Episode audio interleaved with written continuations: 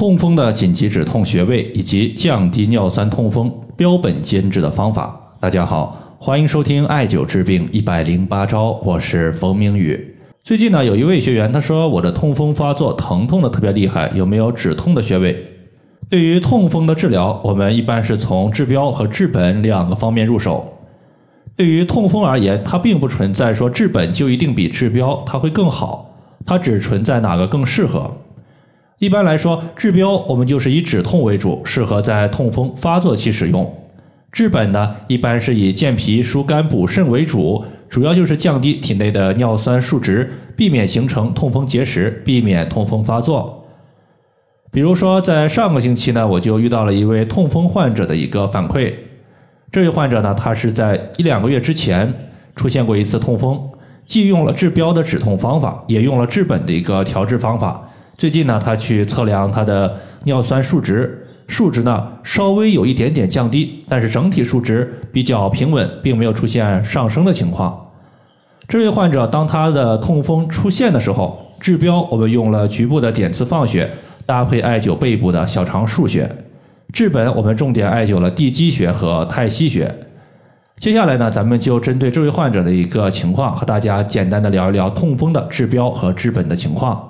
在上个月，也就是八月初的时候，晚上十一点多，那个时候呢，我正好是在回复大家的公众号后台以及微信后台的留言，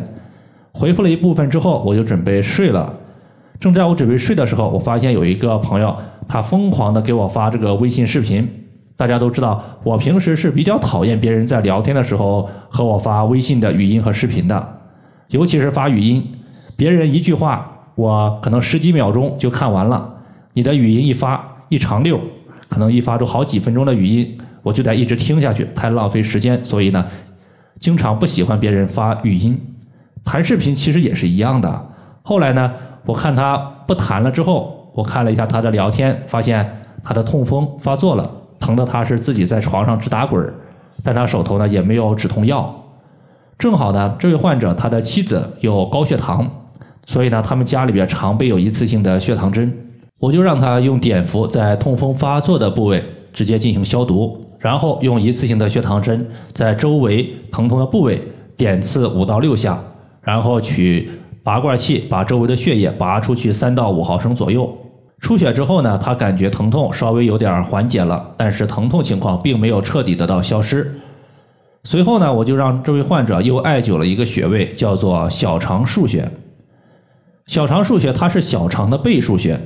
有通肠利腑、清热利湿的作用。对于小肠的各种不适、腹部的疼痛，都可以通过艾灸小肠腧穴来进行调治。之前呢，在日本有一个针灸的医师叫做泽田健，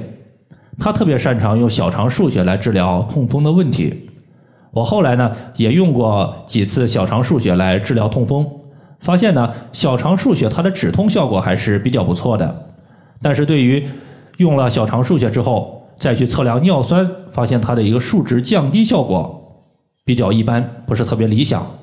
所以说，单纯止痛用小肠腧穴是一个比较不错的选择。它的位置呢是在人体的底部，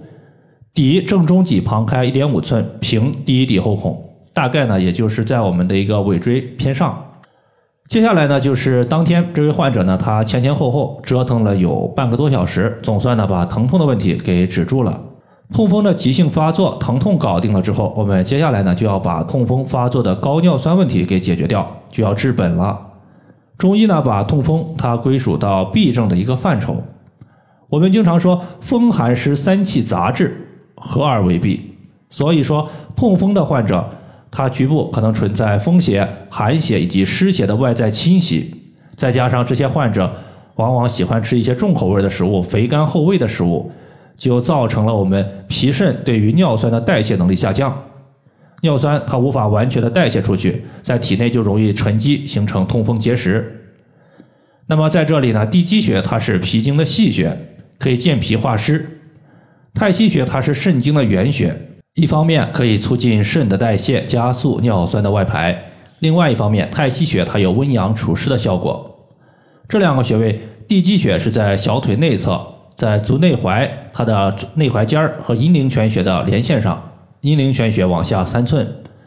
太溪穴是在足内踝的最高点和脚后跟连线的二分之一处。在上个星期呢，这位患者去医院测量数值，发现呢数值和之前相比，虽然只有一点下降，但最起码数值比较平稳，没有升高，也算是一个还不错的好事儿吧。以上的话就是我们今天针对痛风的止痛以及降尿酸数值的一个方法，就和大家分享这么多。如果大家还有所不明白的，可以关注我的公众账号“冯明宇艾灸”，姓冯的冯，名字的名，下雨的雨。感谢大家的收听，我们下期节目再见。